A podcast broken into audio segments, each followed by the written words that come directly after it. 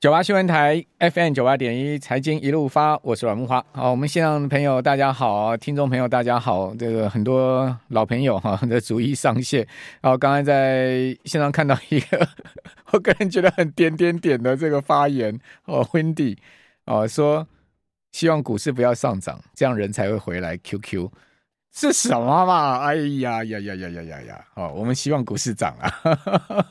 好，呃。这个联总会已经做成决议了哈，这等一下我们要来谈了，请教梁佩玲的之外呢哈，欧洲央行哈今天晚上哈非常有可能会再次升息啊，欧央呃会是继联准会之后哈这个全世界主要央行升息了啊，那今天的升息力道到底是多少哈？应该是市场观察的方向哈，以及呢欧央升息之后的相关官员的谈话了哈。原本哈市场认为。应该哈会像先前三次会议一样哈，决定升息两码哈。啊，但是呢，因为最近欧洲的通膨啊有比较明显的回落哈，呃，再加上经济的状况的领先指标哈 PMI 哈看起来哈 并不是太好，意大利、德国、呃法国哈这三大经济体哈都掉到了这个五十以下，好，所以市场估计。应该会只生一码，好。那至于说欧央最新的决议会是什么，以及呢，呃，今天晚上、明天清晨，苹果的财报也是关键哈。苹果也要发布财报，这都是未来事哈。我们赶快来请教富兰克林的梁佩玲协理，佩玲你好。慕驊，各位听众朋友、观众朋友，大家好。好，那这个欧央的决呃这个决议，你估计呢是一码还两码呢？诶，目前我们看起来应该是一码的几率比较高。那主要还是在于刚木华大哥提到了，就是其实最近如果欧洲的一个核心通膨率的部分是有回落到五点六个 percent，但其实其实还是处在一个相对高档的一个状态。不过因为最近包括了像是跟整个美国的一个经济状况也开始比较放缓，然后像是欧洲的部分。虽然是因为去年在整个呃冬季比较偏温暖，然后天然气价格也没有出现再度的一个飙升，甚至有一些回落的状态之下，都让欧洲经济呃是避免了衰退。但是目前看起来，整体的欧洲经济还是表现是温吞的。所以这部分在考量通膨的一个状态之下，我们认为目前欧洲央行应该会放慢它的升息步调，但是它的升息循环相较于联准会在今天凌晨是五月份有可能是这一波升息循环。的最后一次，目前市场预估欧洲央行有可能在这一次升息过后，还有可能会再升息两。次，也就是说，如果以存款利率来看，这一次升息一码大概就是从三个 percent 升到三点二五。那目前市场预估它这一波的升息循环要到三点七五个 percent，所以就是还有两码左右的空间。那只是这个幅度放慢，但其实如果相较于联准会有可能已经开始进入了停止升息的阶段的话，可以看得出来为什么像是欧元最近其实还是相对比较强势的一个部分哦。那虽然今天目前看起来今天盘面欧元是有一些。回贬，不过就整体的趋势，我们觉得随着联准会升息阶，就是已经来到了一个进入停看听的一个阶段。我们觉得整个美元走势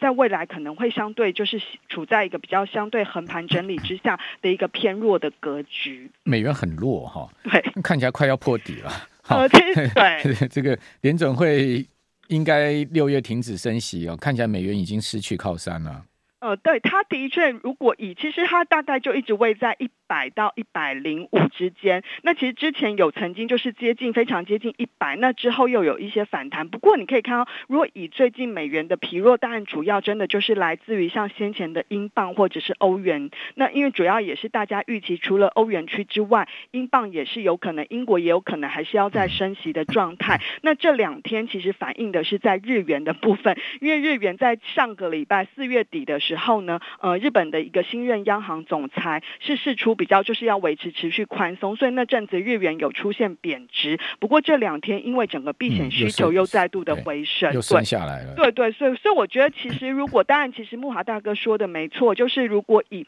目前市场上，呃，我觉得虽然就是随着联准会就是升息进，呃，应该已经。暂停升息的一个启动，它暂停升息的一个循环，这部分让美元其实尤其是在美国公债殖利率的部分也出现比较大的一个回落，当然就会让美元相较于其他国家的利差优势逐渐的一个收敛，那这样的话就会让美元指数这部分是出现比较疲弱的一个状态，但。要出现很大幅去跌破一百以下，我觉得短期内可能也看不太到啦，除非说像是日本央行有可能再进一步比较大的一个政策的一个变化，因为毕竟如果以美元指数 DXY，它主要的对应货币还是以欧元、日元跟英镑这些已开发国家为主。那因为欧元跟英镑其实可以看得出来，它目前央行要在持续升息，大致上也已经反映在市场预期当价格当中，所以我觉得要再去大幅突突破欧元跟英镑要再大幅升值，我觉得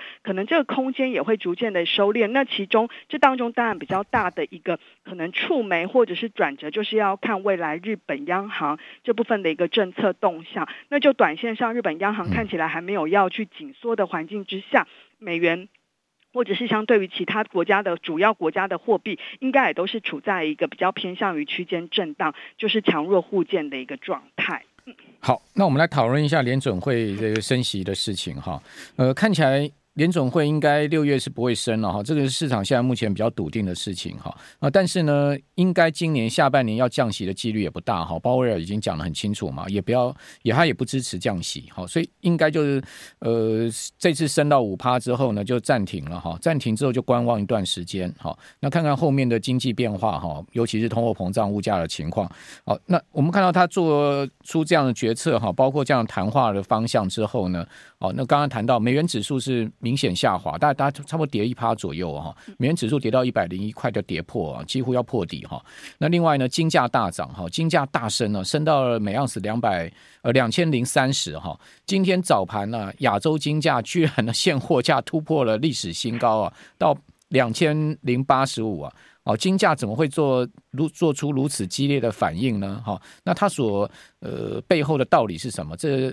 佩林，你你觉得这个金价后面它的含义是什么？对，呃，第一个当然，其实我要讲一下，就是当然，就木华大哥提到的，如果以这一次联准会会后声明来看的话，基本上他是对于未来，就是今年要降息，基本上是认为说今年不太可能降息，但是因为他在措呃声明稿当中有调整一些措辞，所以释出了就是未来要暂停升息。不过另外一方面，他对于美国经济反而没有那么的一个悲观啦，他认为说其实避免经济衰退的可能性比出现衰退的风险是来的更大的。但是美国股市为什么昨天还是收黑？我觉得很大因素是来自于区域银行业引发的市场比较风险趋避，甚至是衰退交易的一个担忧。所以这也是呼应，就是刚木华大哥问的问题哦，就是为什么昨天金价？其实金价昨天如果以它收盘是再涨了零点六八个 percent，就二零三多左右，呃，三千二两千零三十几块美呃美。元一盎司，其实它那时候联准会还没有公布它的一个会议的结论，但其实我们看到金价现在还是处在一个上涨的状态，最主要还是反映第一个就是联准会它一旦就是升结束升息之后，其实就是过去因为金价是没有这个呃利息的，所以这部分其实整个为过去一年利率上扬对于金价的压抑效果就呃这个变数就缓解了。第二个就是当然就是在于整个美元指数的走弱。也对于金价是有一定的支撑。那第三个当然也是在于，呃，大家对于衰退还有通膨，其实还是维处在一个相对高档。那因为金价它向来也被视为是一个抗通膨的标的，所以再加上有经济衰退的一个担忧，大家对货币的不信任，这部分种种的因素，再加上很多的新兴国家也开始像是中国啦、印度这部分也开始去回补一些。黄金甚至在呃新兴国家去美元化的讨论之下，都增加了对于黄金的需求。所以我觉得就整体来看的话，目前对金价来说，的确是一个相对有利的一个甜蜜点。只是说我们还是要提醒大家，就是金价在短线这一波的涨幅跟速度也是蛮快。它先前有突破两千之后又有回落，那最近就是大概是在两千这附近。那我觉得呃基本上如果以联准会目前的升息的一个呃暂停升息的状态，我觉得。金价是有机会去站稳在两千美元之上。那如果能够站稳的话，其实如果以各家的一个券商或者是法人机构预估，普遍也都是预期金价有机会缓步在年底之前缓步的朝两千一百美元这样靠近哦。那这当中，我觉得就提供给投资人做一些参考，因为当然，其实如果以目前的环境。把黄金适度纳入在投资组合当中，嗯、其实是一个适合的一个配置，只是因为这个这类资产的波动很大，所以还是建议投资人可能要评估一下自己的风险属性。好。哦，花旗给了更乐观的目标哦。他花旗在四月份他有出一份报告啊，他说呢，呃，金价在未来六到十二个月哈，花旗估计会到两千三百块哦。他他给了个数字更乐观。不过我自己个人觉得，现在目前整个环境面哈，不管地缘政治风险哈，包括经济金融情势，都非常有利黄金价格持续走高了哦。不过就是正如刚刚佩林所讲，它其实波动也不小。它有时候拉高时候会出现暴杀哈，所以我们也也不要去追高，逢低接。那这一波两千块能不能有手，应该是关键。我们这边先收休息一下。九八新闻台 FM 九八点一财经一路发，我是阮慕华哦。我们这听众朋友很多人对黄金非常有兴趣啊，哇，这一讨论黄金啊，马上大家这个 点阅收视持续上升哈，看起来。呃，不少人都有黄金哈，呃，我想这也是正常的了哈，因为毕竟现在目前整个情势非常多变。那我们做一点资产配置，哈，不管买什么都是对的，哈，都好的，就重点是要赚钱，对不对？买什么不赚钱那都不不对。那黄金一般来讲做资产配置是是一个调配了哈，就是说你在整个资产组合里面你放点黄金哦，可能五趴十趴的整个资产组合应该是 OK 的了。好，那刚刚佩林也有谈到这个资产配置的观念嘛，哈，好，那这个是在联准会之后啊，比较明显波动的一个金融商品的价格。另外就是油价最近报错，好，油价也值得讨论一下。好，今天中国大陆公布出来四月的财新制造业 PMI 哈，哦，居然跌破五十，四九点五，时隔两个月再陷入萎缩，哦，比三月低了零点五个百分点哈。那二月是首次哈，呃。回落到萎缩区间，就跌破五十哈，所以它再度跌破五十。好，这个其实跟最近中经院公布出来的我们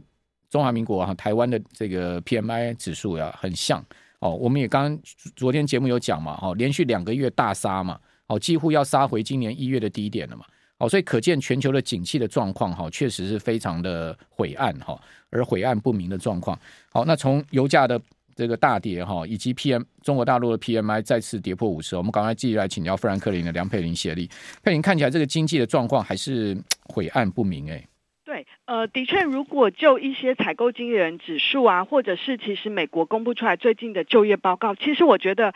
呃，应该不是说到非常惨淡的阶段，但是的确是有一些错综，而且老实说，就我们经理人的形容，就是像在开车一样，前方的浓雾是越来越浓，就是那个能见度很 低。为什么？因为就是中国的部分，其实本来中国经济解封，其实大家期待它在二月份的制造业跟服务业指数，其实都应该要出现比较，就这呃二三月份都有一些回升，但是我们看到四月的数字，官方版的制造业也是回到了四十。九点二是萎缩，那今天的一个呃财新的服务业也是回到萎缩，但是你可以看到五月五一的一个长假，嗯、中国的、嗯、对旅游又非常的畅旺，那其实美国也是类似的情况，就是制造业也是连续六个月的萎缩，那服务业的部分看起来又有一些回升，甚至就业市场的部分看起来都还是具备一些韧性，所以我只能说现在的全球经济应该还是在一个呃还没有就是景气是在收缩。然后寻求一个落底，只是这个缓步，它滑落的速度非常的缓慢，所以就会可能会对投资人来说会有一点考验耐心呐。它可能跟像两千二零二零那时候新冠疫情，甚至更之前的一个景气循环一样，不是那种一下子上去，但是又出现 V 型反弹的状态。所以以目前来看，你也可以看得出来，为什么联准会它还不肯松口说未来要降息，就是因为目前美国的就业市场，甚至在消费端的部分，都还是蛮具备有韧性的，虽然已经没有像先前那么的一个紧俏，所以其实如果以目前就整个景气环境来看，我们还是认为，如果以下半年，呃，就是在整个景气应该还是就是第二季到第三季，可能还是在一个放缓，那是不是会陷入衰退？我觉得真的要看接下来的，就是像联准会说的，要以数据呃来看啦，就是每个月要持续关注它的一个数据，然后因为这样子联准会也才会去决定它到底下一步的政策是要继续。观望还是有可能，通膨又真的太粘着，而必须要再度的升息，甚至是不是如现在联邦利率期货预估九月份就要进入到像降息，降息，所以这些都还是存在一个大问号的状态之下，就变成现在的操作的确是。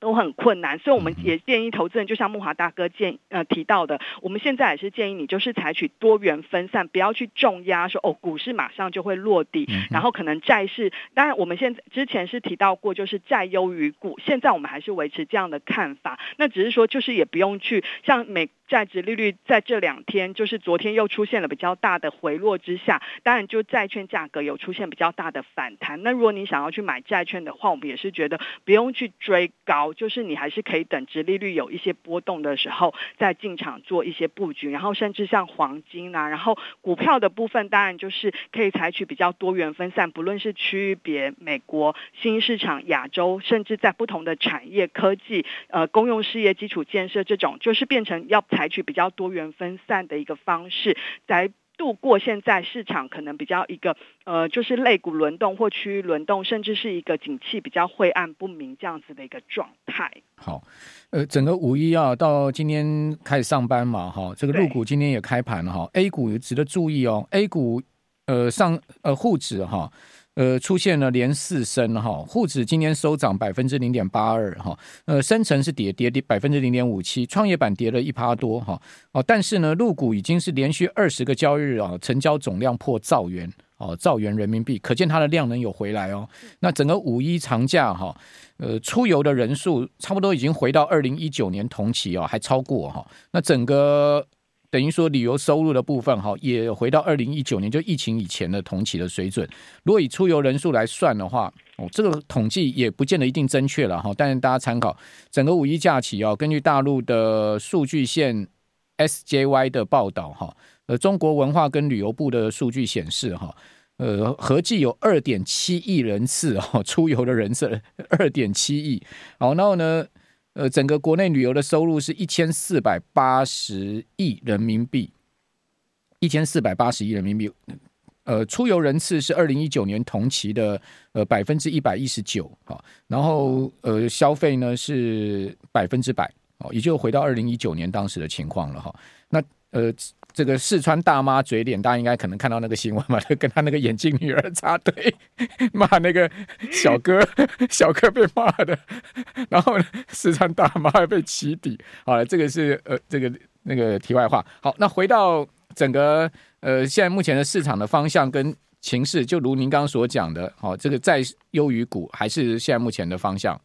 对，呃，的确，我们其实去算过，就是在最近这四次联准会停止升息的期间，老实说，股市跟债市都是有反弹的空间。那只是说，当然，因为其实过去的四次，就是可能是在就是一九九五年到最近一次是二零一八到一九年这四次，其实过去那几十年大概都是处在一个比较低通膨的环境。所以，当然我们觉得过去的数字可以提供给大家做参考。那只是说这一次的状况可能跟过往不太一样，就是因为这一次的通膨。看起来是比较粘着，所以到底这个降幅的速度要怎么样？因为其实如果以联准会现在还是以抗通膨是一个它 主要的政策目标，就会去降低对于联准会可能未来要立即转为宽松的空间。哎，最后一分钟请教你啊，那个阿莱恩斯西部银行跟西太平洋合众银行会不会会不会爆啊？呃，我觉得的确现在的消息面是比较混乱一点啦。那不过我觉得只要联准会就是以像第一共和银行的经验，它还是有可能会提供。一些紧急的资金呃支援的话，